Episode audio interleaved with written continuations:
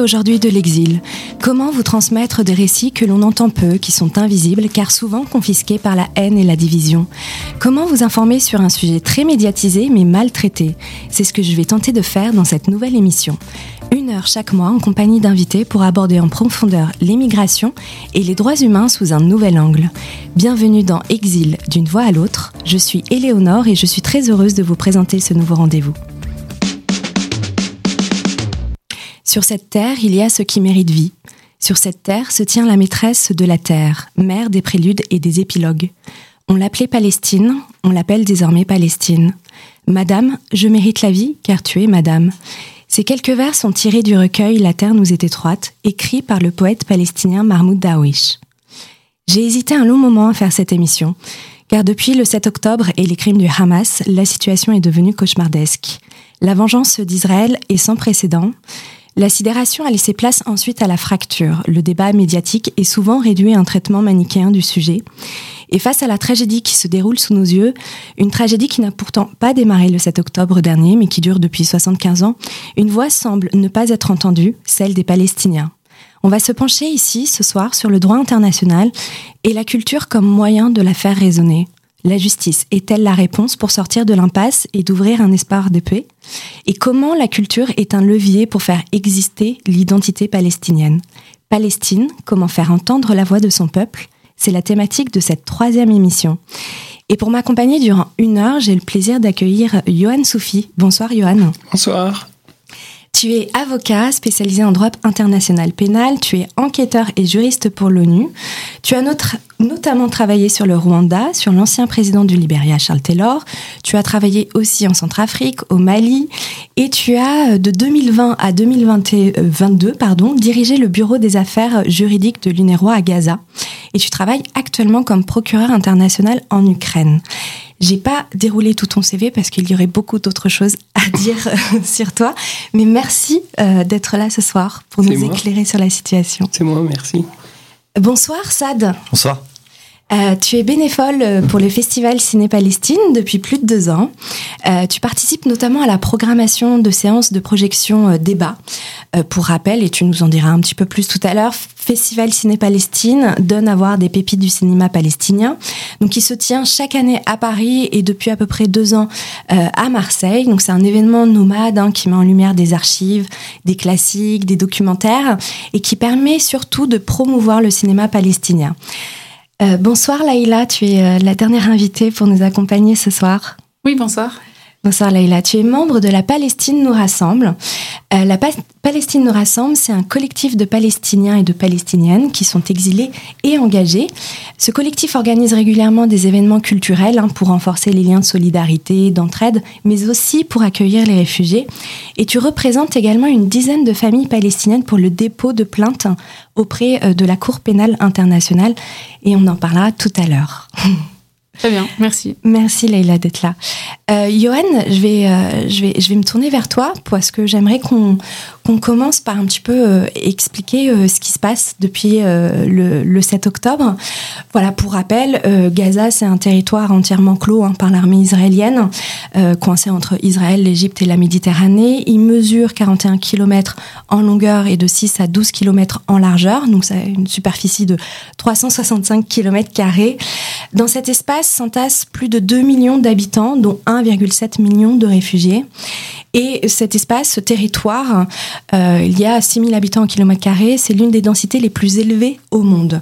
Voilà, c'était pour rappeler et pour donner à voir et à s'imaginer euh, ce qu'est cette enclave euh, de Gaza qui est sous blocus. Peux-tu me dire ce qui se passe à Gaza depuis les exactions du Hamas et voilà, quel est le bilan et quelle est un peu la situation? Ouais, tu l'as dit tout à l'heure. Déjà, il faut le recontextualiser. Ce qui se passe, c'est la continuité euh, d'une vie qui était déjà celle euh, qui existait avant pour euh, les Palestiniens, les réfugiés de Palestine de Gaza, qui était déjà celle de la privation des besoins et des droits de l'homme élémentaires et des besoins humanitaires élémentaires, mais qui effectivement, depuis le 7 octobre, depuis les crimes du Hamas, a pris une dimension bien plus tragique. Aujourd'hui, euh, on parle de près de... On est à combien? De, de morts je, officiellement entre 15 000, mais les derniers chiffres disent 18 000, 19 000. Ouais, voilà, c'est- En sachant qu'il y a plusieurs milliers aussi de corps euh, qui n'ont pas Qui été déterrés, qui sont Voilà. voilà, sous les plus décombres. de 8000 enfants euh, et, et des gens en fait qui sont privés de tout, qui sont privés d'eau, de nourriture, de médicaments, d'électricité qui aussi euh, fait marcher euh, en fait euh, la vie euh, à Gaza. Donc euh, voilà, la situation elle est euh, humanitaire, elle est catastrophique, elle est désastreuse. Moi honnêtement, j'ai plus de mots pour euh, qualifier ce qui se passe aujourd'hui à Gaza. Ju- Justement, le droit international interdit de cibler euh, les civils. Pourtant, ils représentent 90% des victimes palestiniennes aujourd'hui. Euh, que dit le droit de la guerre en fait à ce sujet exactement? Oui, bah, le droit international humanitaire, il est clair. hein. En fait, euh, il y a plusieurs principes, notamment le principe de distinction. Il est simple à comprendre pour un enfant de 5 ans. C'est on cible un combattant, on cible pas un civil. Il y a le principe d'humanité aussi, c'est que même dans la guerre, on doit faire tout ce qui est possible pour euh, utiliser la précaution pour protéger au maximum euh, les civils. Et donc voilà, ça ce sont un peu les principes fondamentaux des conventions de Genève et euh, qui aujourd'hui euh, ne sont pas respectés euh, dans la bande de Gaza. Euh, Bon, on- on- on- la bande de Gaza et la Cisjordanie sont des territoires occupés. Mhm. On parle beaucoup du droit d'Israël à se défendre.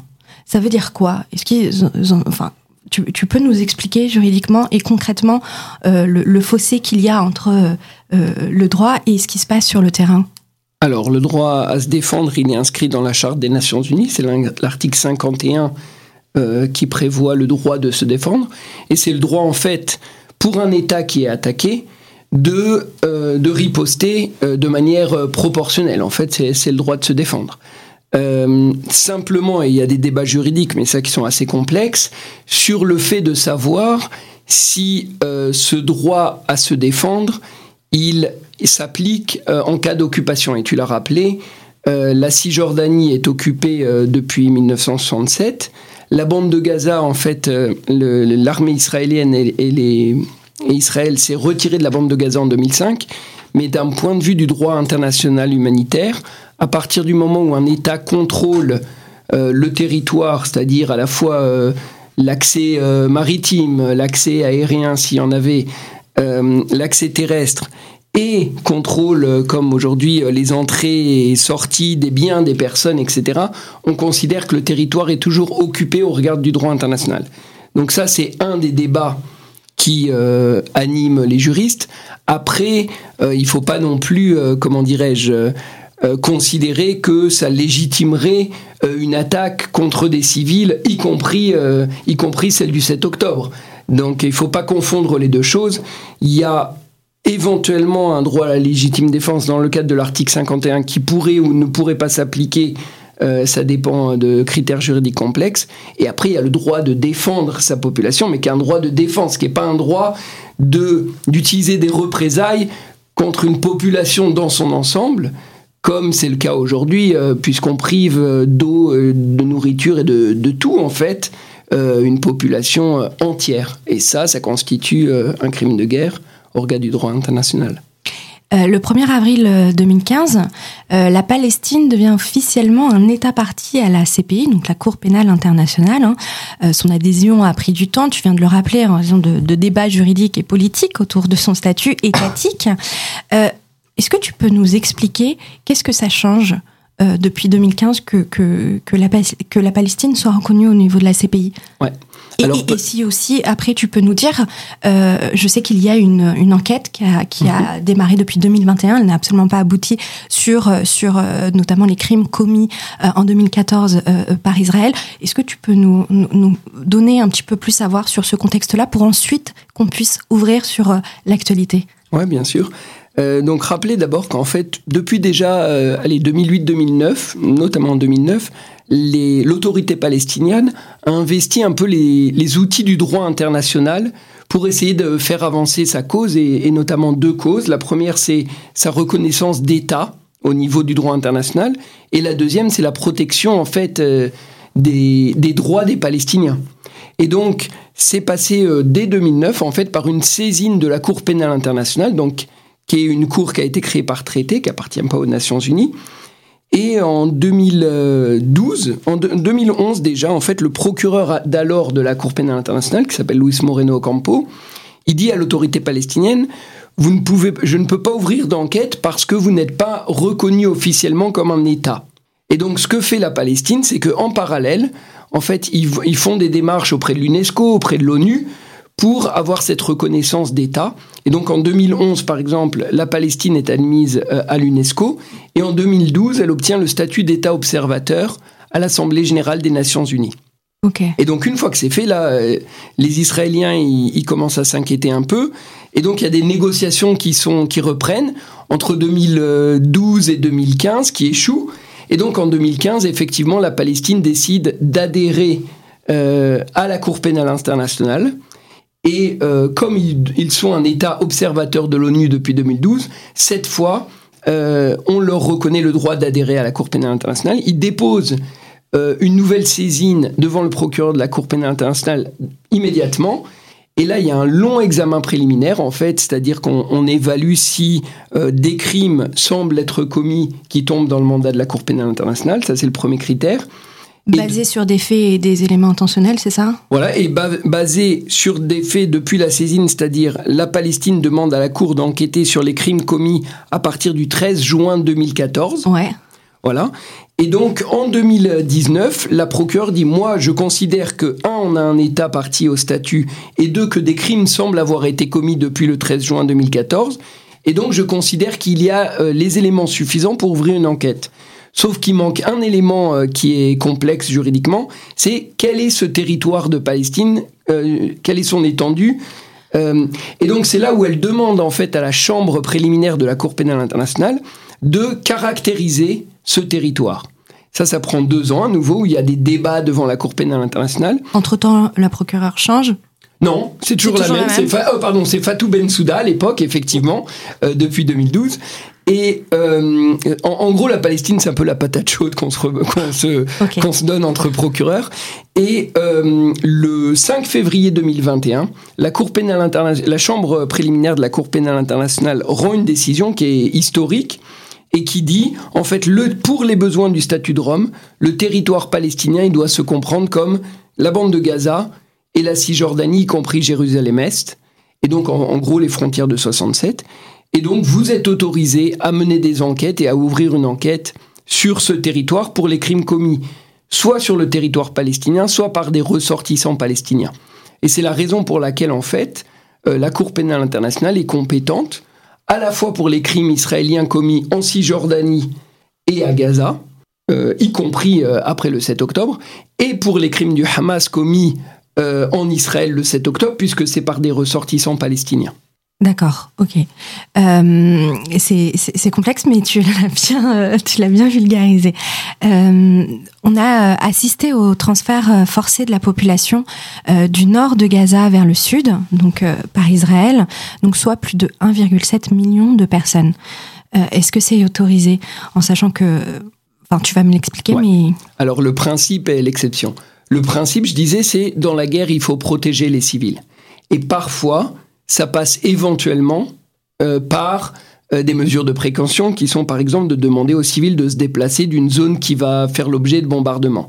Ça, c'est le principe. Mais à partir du moment où euh, dans les attaques, il n'y a pas réellement de précaution et où on considère qu'en fait, cet ordre de déplacer toute une population et dans des délais qui sont intenables, euh, elle constitue en fait, comme tu l'as dit, un transfert forcé. Là, ça constitue effectivement une violation du droit international humanitaire et donc un crime de guerre.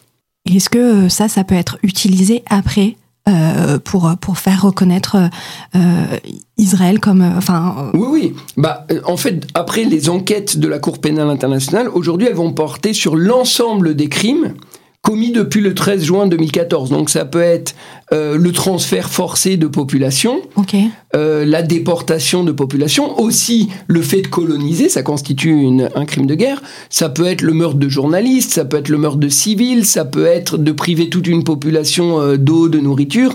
Donc on va dire la gamme des crimes qui est susceptible de faire l'objet des enquêtes de la Cour pénale internationale, elle est, euh, je vais pas dire infinie, mais en tout cas elle est, elle est relativement grande.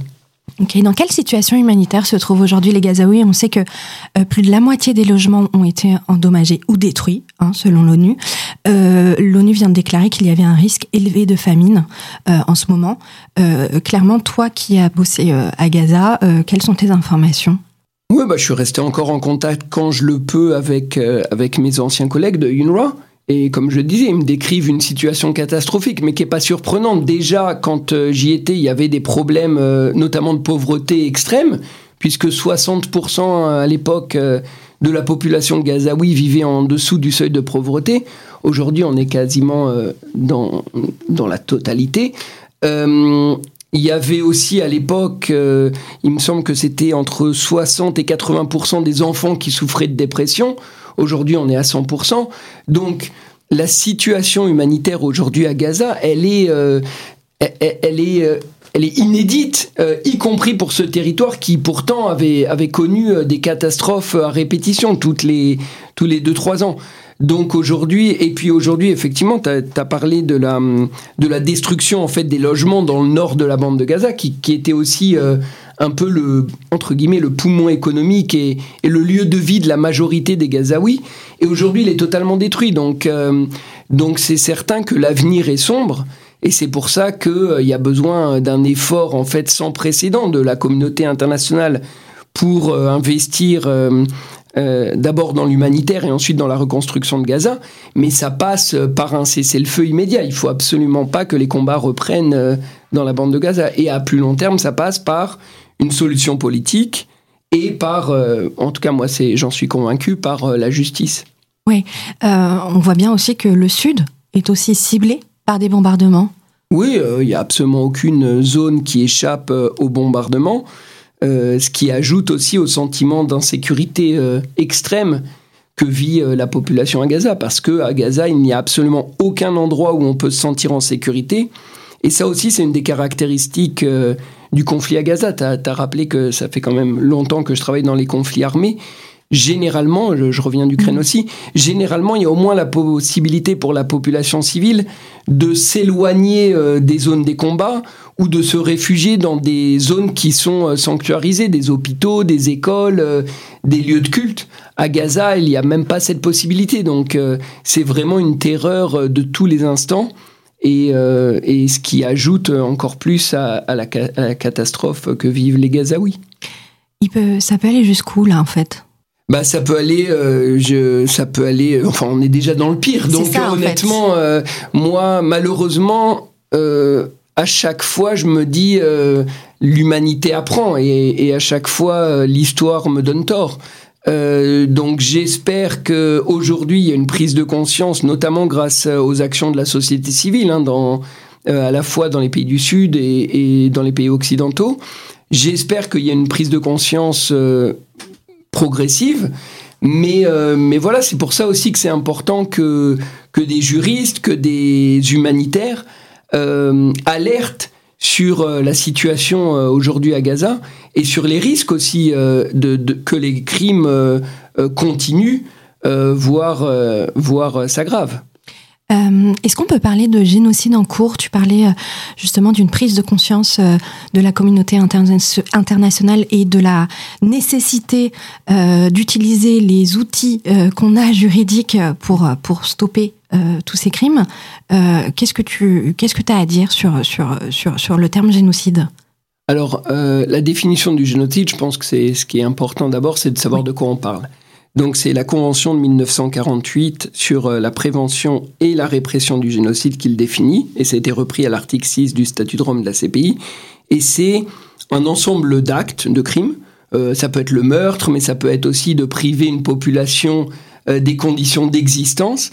Euh, dans le but de détruire en tout ou en partie un groupe en raison de sa nationalité, de sa race, de son ethnie ou de sa religion. Donc ça, c'est la définition. Et donc ce qui distingue en fait le génocide euh, des crimes contre l'humanité notamment, c'est en fait cet élément intentionnel, ce, qu'on appelle l'intention génocidaire, c'est-à-dire réellement en fait de détruire euh, physiquement et biologiquement ce groupe. Et donc ça c'est compliqué pour nous les juristes parce que en fait ça il faut sonder euh, entre guillemets l'âme et le cœur de, de ceux qui commettent euh, les actes. Donc ça, c'est compliqué.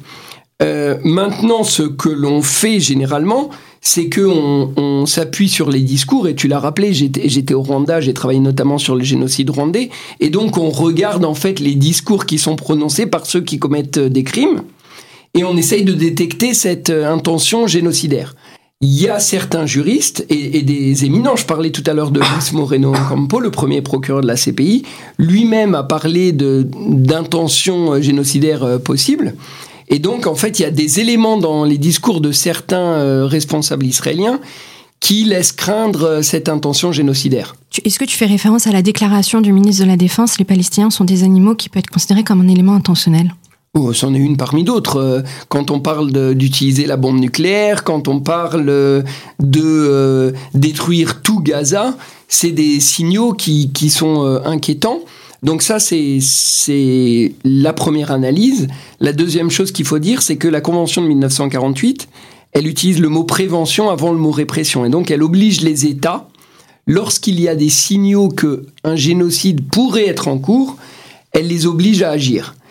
Et c'est euh, à mon avis dans ce sens-là aussi qu'aujourd'hui euh, certains experts en matière de droits de l'homme et de droit international alertent sur ces signaux dont tu as parlé, qui aujourd'hui euh, exigent de la communauté internationale et des États qu'ils prennent les mesures pour prévenir euh, éventuellement le crime de génocide et donc notamment euh, d'appeler à, un cessez-le-feu et d'appeler à la au respect euh, du droit international humanitaire, y compris si les combats continuent.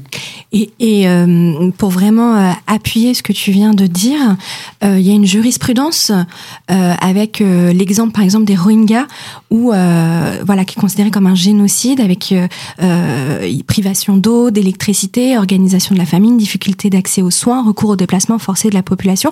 Est-ce que cet exemple du génocide des Rohingyas peut être une jurisprudence qui peut aider dans la reconnaissance euh, du génocide en cours à Gaza pour moi, comme je suis un peu dans, toujours dans mes, dans mes critères juridiques, jurisprudence, ça veut dire un tribunal. Pour l'instant, il n'y a pas encore de tribunal qui s'est prononcé sur les Rohingyas.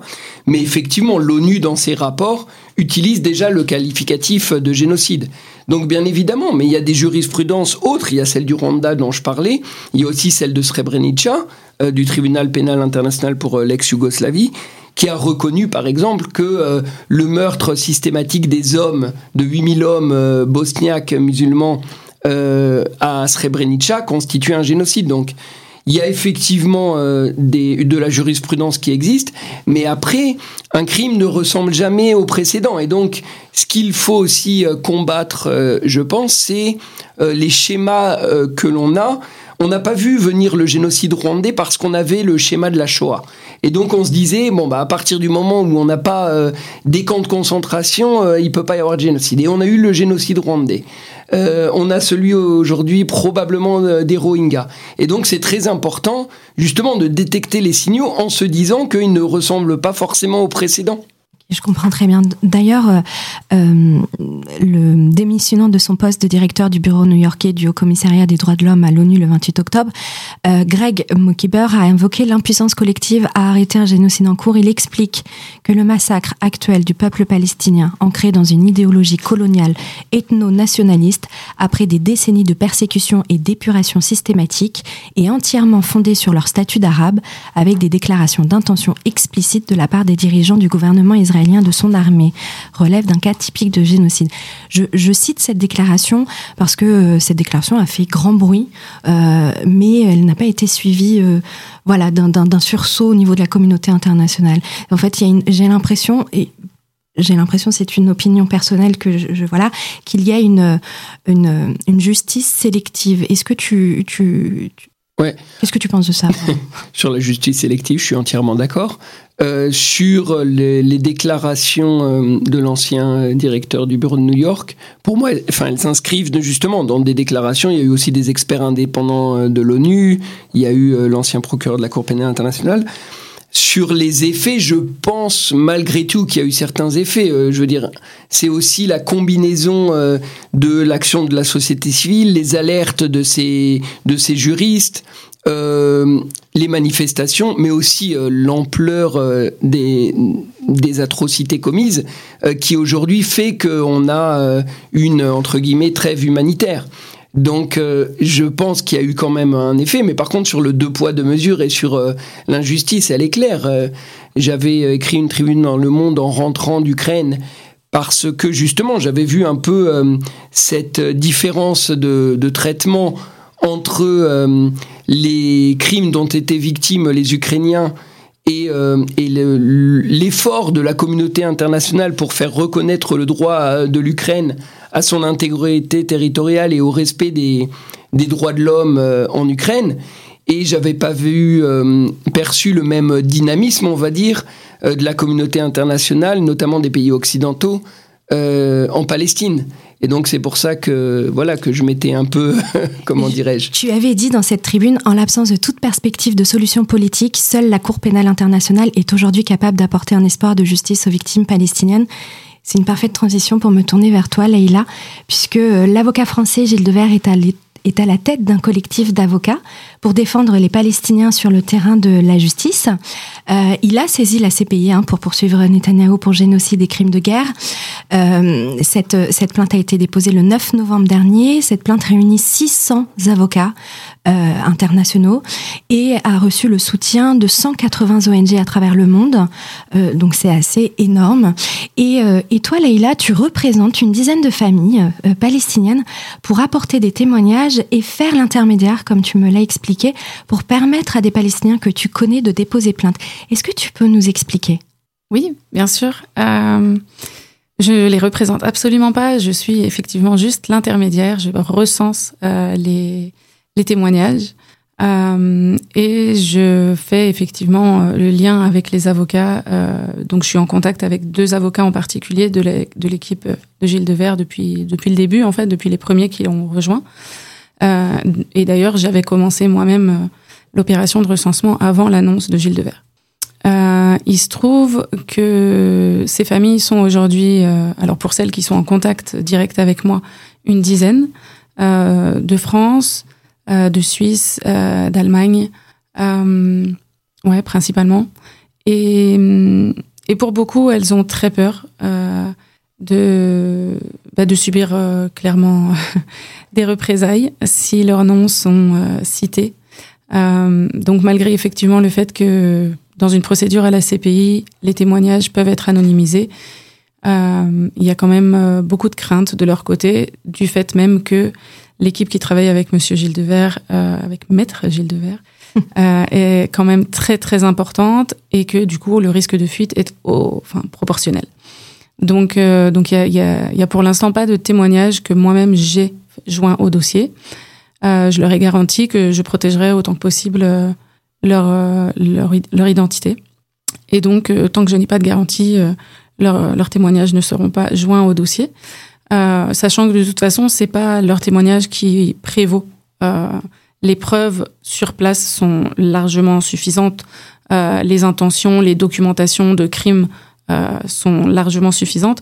Donc c'est vraiment un plus euh, qui, qui sera pour le, pour le dossier. Mais c'est voilà. Après, il faut voir euh, raisonnablement le ratio risque pour leur sécurité ou celle de leur famille sur place et résultat. Parce que si on prend le risque de faire subir à eux ou à leur famille des représailles du plus petit au plus grand, parce qu'on parle quand mmh. même d'un pays qui a absolument aucun complexe à, à, faire subir euh, des tortures, euh, voire plus, aux Palestiniens. Euh, si le résultat escompté derrière euh, est de l'ordre de 5% sur les 10 ans à venir, ça vaut moyennement la, la, peine. Voilà. Mais leurs témoignages seront toujours utiles, anonymes ou pas, euh, dans d'autres types de documentation, dans d'autres types de procédures.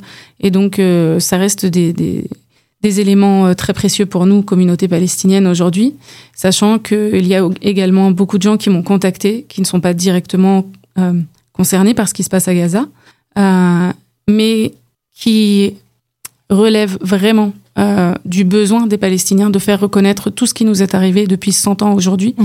euh, comme étant un crime contre l'humanité, comme étant aujourd'hui une conséquence directe de la vie qu'on mène aujourd'hui loin de nos pays. Euh, pour beaucoup d'entre nous, on n'a pas le droit d'y rentrer, donc le statut de réfugié aujourd'hui nous est petit, petit à petit retiré parce qu'on a, euh, pour certains, les identités, les nationalités des pays où nous naissons. et donc il y a aujourd'hui beaucoup plus que juste un génocide en cours maintenant. Le génocide est en cours depuis 1948 au minimum, et donc la première Nakba. Voilà, la Nakba, pour nous, alors c'est vrai qu'ici en Occident, on entend souvent la première, la deuxième, la mmh. troisième. Euh, pour nous, c'est un processus et il ne s'est pas arrêté. À aucun moment, les Palestiniens n'ont eu de répit. Euh, et, et, du coup, euh, il s'agit aujourd'hui de faire reconnaître ça. Euh, si je, vous, je pourrais rebondir sur euh, La Palestine nous rassemble et euh, sur comment toi, avec ce collectif, tu fais pour visibiliser justement la voix des Palestiniens et pour faire vivre l'identité palestinienne. Qu'est-ce que tu pourrais dire sur, sur, sur ça? C'est-à-dire, au-delà évidemment des témoignages que tu, que tu récoltes, est-ce que, est-ce que toi et les, et les événements bien sûr culturels que tu organises avec le collectif, euh, en quoi c'est important de visibiliser la parole des Palestiniens pour raconter autrement et pour faire vivre cette mémoire? En fait, c'est intimement lié. Le fait qu'aujourd'hui on désigne les combattants palestiniens qui sont des résistants par les mots de terroristes, c'est exactement ce qui se passe quand nous, Palestiniens, on ouvre la bouche. Il y a une tribune de M. Mohamed El-Kurd qui est aujourd'hui aux États-Unis et qui a fait partie du mouvement de résistance de Jérusalem il y a deux ans, des chercheurs, qui explique exactement le pourquoi on ne veut pas nous entendre parler et le pourquoi on brandit à chaque fois ce genre d'accusation.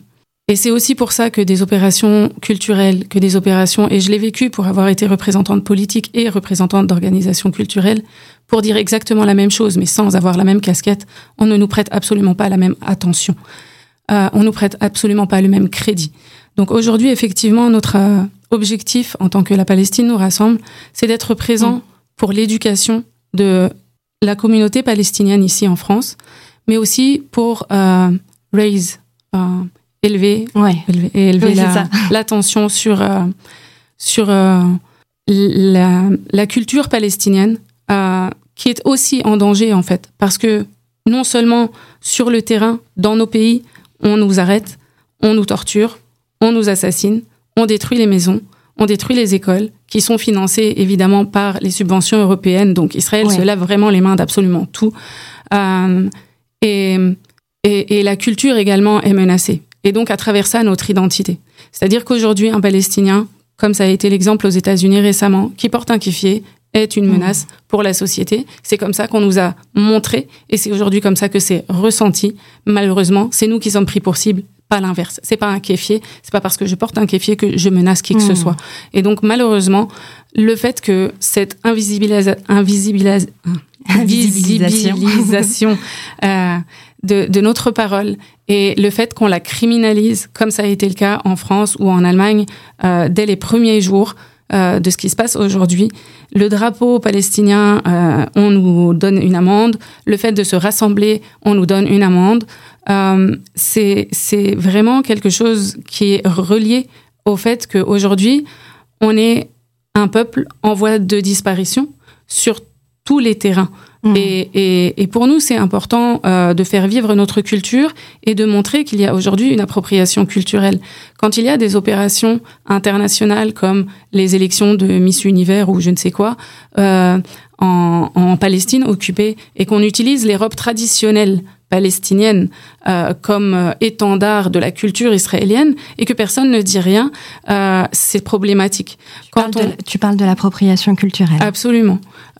Quand les, les, Israéliens, et pour le coup, on n'est pas les seules victimes, mais il y a aujourd'hui le couscous israélien qui a été quand même repris assez de, de, nombreuses fois dans les médias français et autres, j'imagine les falafel, le tout ce qui existait avant même que cet État euh, apparaisse, euh, est revendiqué comme étant le sien. Euh, c'est très simple. La chanson la plus connue du folklore palestinien actuel, Mohamed Assaf, qui est Dammi Palestine et qui veut dire mon sang est palestinien, a été repris avec exactement la même musique, le même rythme, les mêmes tonalités par des Israéliens qui célèbrent le massacre de Gaza en disant bah nous on est Israéliens, en reprenant exactement tout. C'est du plagiat, et, c'est de l'appropriation culturelle, ça s'appelle du vol. Et c'est ce qu'ils font depuis le début. Et donc justement, toi, tu, tu à travers la danse, tu, euh, le, le par exemple, euh, voilà, euh, plein d'événements culturels, tu essaies justement de faire vivre l'identité, l'identité palestinienne. Je pense notamment à la cuisine avec avec Rania Dardi Concept Store qui fait justement, qui est le premier restaurant palestinien et qui organise beaucoup de choses pour essayer de faire vivre cette cette identité palestinienne. Et je, je, je voudrais me tourner vers toi, Assad, puisqu'il y a aussi, ça passe par les films. Est-ce que tu pourrais m'en dire plus sur sur comment à travers la culture, donc on a vu avec Johan qu'il y avait les outils juridiques, mais comment à travers la culture et l'art, justement, tu peux, tu, vous arrivez justement à, à transmettre des choses et à, et à, et à donner de la visibilité à des réalisateurs et, et à des histoires en fait palestiniennes? L'idée, elle est, enfin, Leila l'a bien précisé. Hein, l'idée, c'est donc le, le, culturel et le politique sont intimement liés. Mm. Et donc, et donc pour nous, le cinéma, c'est une manière de donner la parole, de donner la tribune, euh, une tribune directe à euh, tout ressortissant, ressortissant de Palestiniens, Palestiniennes, mais même pas forcément aussi sympathisants de la cause, euh, qui, euh, qui a fait ce travail-là de documentation de, de, de, tous les crimes qui ont pu être euh, commis depuis, depuis un siècle.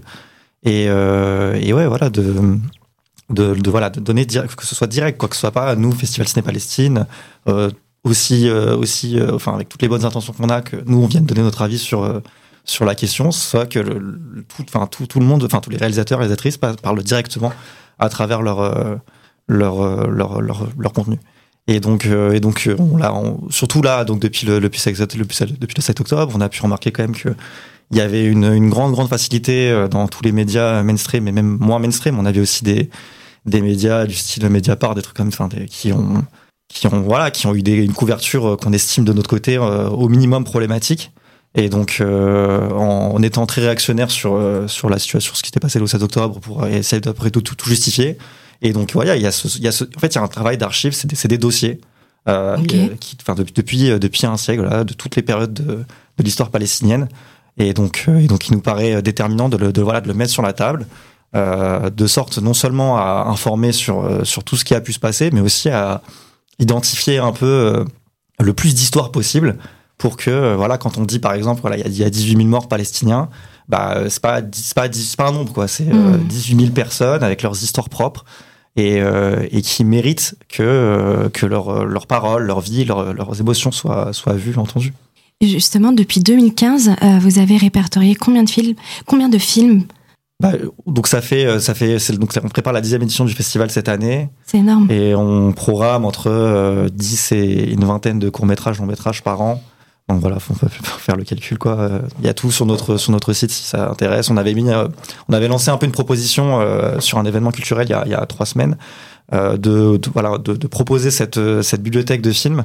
Donc pour toute personne qui qui était disposée à faire une projection, que ce soit dans sa fac, euh, sur son lieu de travail, euh, dans un lieu culturel, n'importe où, euh, de d'être là comme un peu consultant, voilà, qu'on nous vienne, enfin, qu'on soit à disposition, voilà, qu'on vienne nous dire, alors on va faire un, un, événement et traiter de telles questions euh, de, la, de la résistance palestinienne.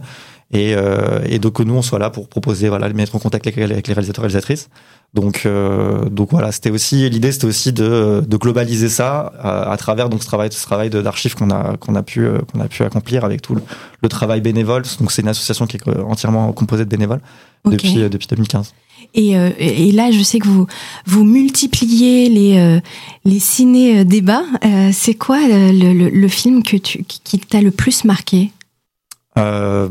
Il y avait un, il y avait un film qu'on a projeté bah, justement à, au Hardy Concept Store en présence du, donc du réalisateur Red Andoni qui s'appelle Ghost Hunting. Et donc c'était un film qui traitait de la question des, des prisonniers palestiniens. Et et qui je, enfin, comment dire que je trouvais assez puissant parce que on pourrait imaginer très facilement un, une, un misérabilisme voilà traiter de ces de, de, de ces de ces prisonniers palestiniens et, et palestiniennes comme de pauvres personnes qui voilà qui dont sur qui le sort est tombé. Et je trouve que je trouve que ce film dégage une, une puissance Euh, puisque on voit en fait que on voit qu'en fait que la, résistance ne, meurt pas ne meurra jamais ne mourra jamais et enfin peu importe en fait toutes les tortures qui peuvent être qui pourront être infligées au, peuple palestinien il euh, y, a, y, a, quelque chose qui fait que euh, non ça, ça partira pas le peuple palestinien n'ira n'ira nulle part et donc donc je pense que c'est un film qui m'a qui enfin qui moi qui personnellement m'a pas mal touché. Mmh. Est-ce que tu étais dans le, dans le milieu du cinéma avant ou tu as découvert en fait euh, à, travers tes activités bénévoles? Non, non, pas du tout. Moi, j'ai découvert le, le, festival est né d'une initiative de, de, sympathisants, enfin de, de, militants de la cause palestinienne qui se sont euh, euh rejoints pour, qui partageaient beaucoup de, voilà de, films palestiniens entre eux dans le milieu associatif et qui voulaient voilà mais, donner ça à un plus grand public et donc euh, et donc qui ont mis de leur poche pour euh, pour lancer le festival avec la participation de pas mal de cinémas partenaires qui ont euh, eu la, la bénévolence de je sais pas si c'est un mot qui existe, de, de, de, proposer leur salle. Et donc, euh, et donc euh, moi, j'avoue, je, je, suis un peu, enfin, entre guillemets, enfin, moi et puis d'autres personnes, toutes les personnes qui sont, qui sont enfin, adhérentes bénévoles du festival Ciné Palestine aujourd'hui, un peu héritières aussi de tout ce travail-là qui a été fait, de euh, palestiniens, de sympathisants de la cause palestinienne, de, enfin, voilà. C'est génial. Puisqu'on parle de l'importance euh, des archives et des images, euh, euh, comment on peut réussir à documenter ce qui se passe aujourd'hui pour servir un, processus de justice? Parce que les journalistes, voilà, enfin, les enquêteurs, les journalistes n'ont pas accès à Gaza, mais il y a aussi, et on peut en parler aussi de la, sur le volet de la colonisation. Comment, comment, comment on peut documenter tout ce qui se passe? Oui, je pense qu'il faut, il faut rappeler aussi que hum, la justice transitionnelle, ce qu'on appelle la justice transitionnelle, dans les conflits, euh, on va forcément créer des frustrations parce que même si on a deux, trois procès à la Cour pénale internationale, l'échelle des crimes qui sera et, l'échelle des auteurs euh, qui sera euh, au final l'objet de poursuite, elle sera forcément extrêmement limitée. Et donc c'est pour ça qu'il y a besoin aussi de, en parallèle, de processus mémoriels, de travail euh, artistique, de travail euh, historique. Euh, et donc ça, c'est là où en fait nos travaux sont complémentaires.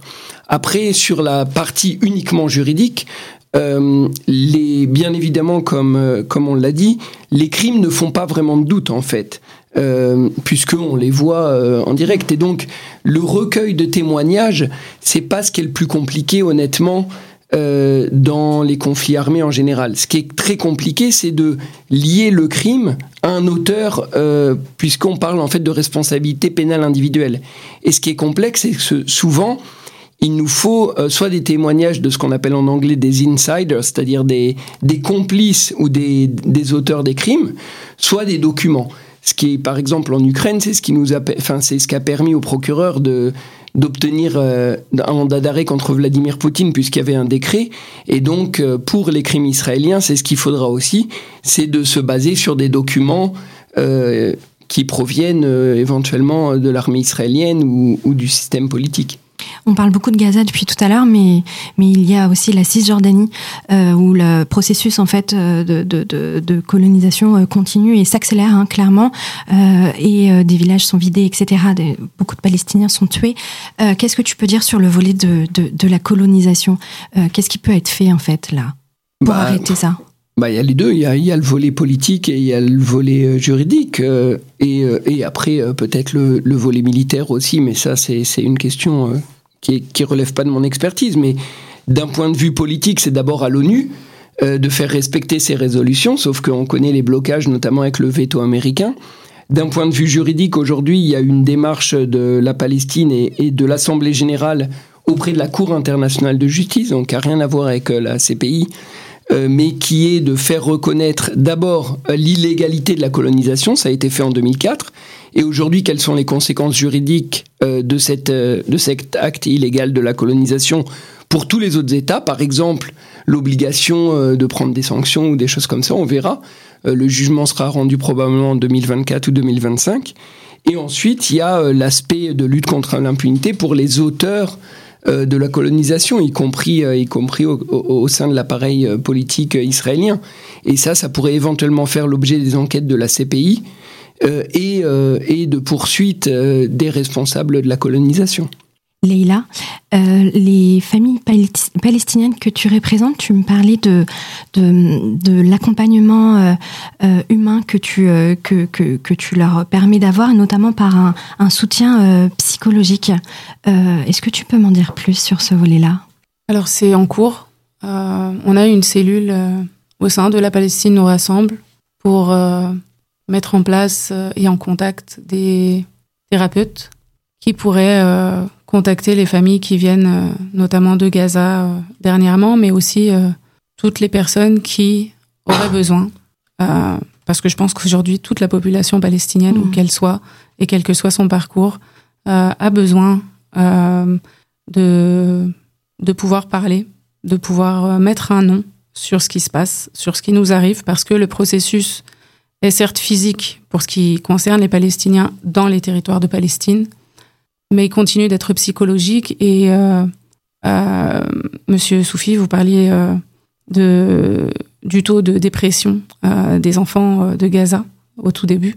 la population de Gaza en particulier est la cible continue de tests d'armes, de nouveaux traitements inhumains. de plus en plus, on en a encore découvert là pendant les offensives dernièrement pendant, pendant les attaques.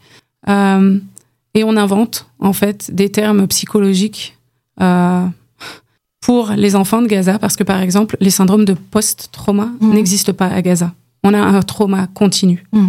Et, et c'est régulièrement le cas. On invente des nouveaux termes parce que la situation à Gaza est juste exceptionnelle et parce que du coup on n'a pas de termes qui correspondent déjà à la souffrance qui est là. Donc Israël, en plus de nous anéantir physiquement, euh, fait en sorte de nous anéantir sur le long terme quand on n'est pas mort sous les bombes.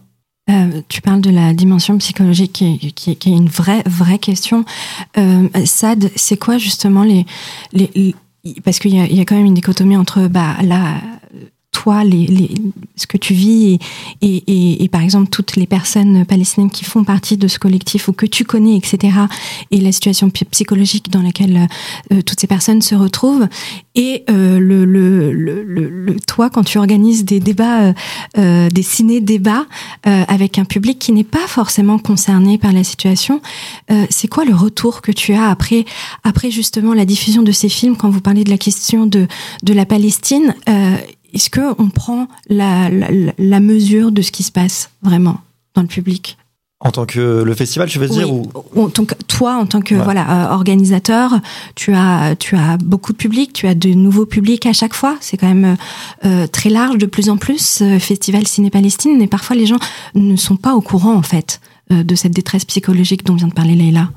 Bah, je pense que je pense qu'il y a un peu de il y a un peu de tout. Il y a une, il y a une grosse volonté de d'y de, remédier et de, et de participer, euh, que ce soit en nous proposant de, nous rejoindre pour faire du bénévolat ou pour de s'informer, d'avoir le contact de, du réalisateur, des acteurs, etc. On a vu on avait eu euh, une question après une projection d'un film qui s'appelle Gaza Surf Club, mmh. euh, un peu un peu macabre. Voilà, on avait demandé si les personnes qui étaient actrices, acteurs, actrices de ce film étaient encore vivantes.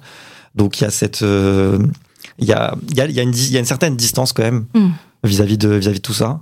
Je pense que je pense que c'est euh, c'est aussi une des raisons pour laquelle, euh, malgré quand même la mobilisation voilà importante qu'il y a en ce moment euh, autour de autour de la cause palestinienne, elle est elle est toujours pas suffisante. Je pense qu'on on comprend pas encore vraiment ce que ça veut dire que un génocide, que une épuration ethnique, que l'apartheid. On a l'impression que parfois c'est pour la, pour le plus grand nombre, c'est voilà, c'est des termes qui sont comme ça envoyés euh, avec des, des, des, crimes qui sont moyenâgeux, etc. Et, et donc euh, nous on a l'idée du l'idée aussi de, de, la, de, de, la projection et aussi de, fait de donner la parole après les projections à des Palestiniens, des Palestiniennes, c'est aussi voilà de à travers l'expérience qu'on puisse que les gens puissent sortir en se disant voilà ce que voilà ce que ça veut dire que l'apartheid. Voilà ce que ça veut dire que d'être traité différemment sur son territoire, mais même ailleurs, euh, sur le même crime, selon euh, si on est palestinien ou selon selon si l'on n'est pas. Et, euh, et, je pense que ça, c'est, je pense que c'est peut-être le plus gros travail qu'il y a à faire pour sensibiliser le plus grand monde sur, sur ces questions-là. C'est vraiment de, voilà, de, de, que ça, ça devienne, ça devienne euh, euh, il y a une, qu'il y ait une appropriation, mais une bonne appropriation cette fois-ci pour que genre que les gens comprennent et qui prennent, voilà, qui, qui prennent la lutte avec le sérieux qu'elle mérite. Et, euh, et c'est un peu aussi, le, c'était un peu le message de la Palestine nous rassemble sur les sur certains événements qu'on avait qu'on avait organisés, cette idée de de rendre les gens qui viennent nous voir en séance acteur en fait hmm. de, de cette lutte et pas juste spectateur. Voilà, on vient marcher trois heures par trois heures le week-end et après on rentre chez soi, on passe à autre chose. Qui a un truc, qui a une idée de, de vraiment de, voilà d'appropriation de la lutte. Et donc et donc il y a encore beaucoup de travail à faire. Et, euh, et on est tous, euh, tout, euh, très très mobilisés pour que ça se poursuive. Mais, euh, mais, mais pour, que, pour, pour que ça se globalise, il faudra aussi que, que, les, que les, gens se rendent compte que c'est quelque chose qui les touche directement. Que c'est pas un, voilà, une catastrophe qui se passe comme un, comme un mmh. tsunami ou que sais-je, voilà, qui, frappe la, qui frappe une population soudainement et après, voilà, on, juste on donne ça, on, on donne 10 balles pour, pour l'action humanitaire, on passe à autre chose. Mmh. C'est une, une question coloniale. Et donc, euh, et donc comme, toute, comme toute question coloniale, elle nous touche euh, directement en tant que population euh, d'un pays occident. Oui, d'ailleurs, Amnesty a reconnu Israël comme un État d'apartheid. Et j'aimerais rebondir sur ce que vient de dire Leïla et, et, Sad. toi, tu as travaillé pour l'UNRWA durant deux ans. donc, tu étais à Gaza pendant deux ans.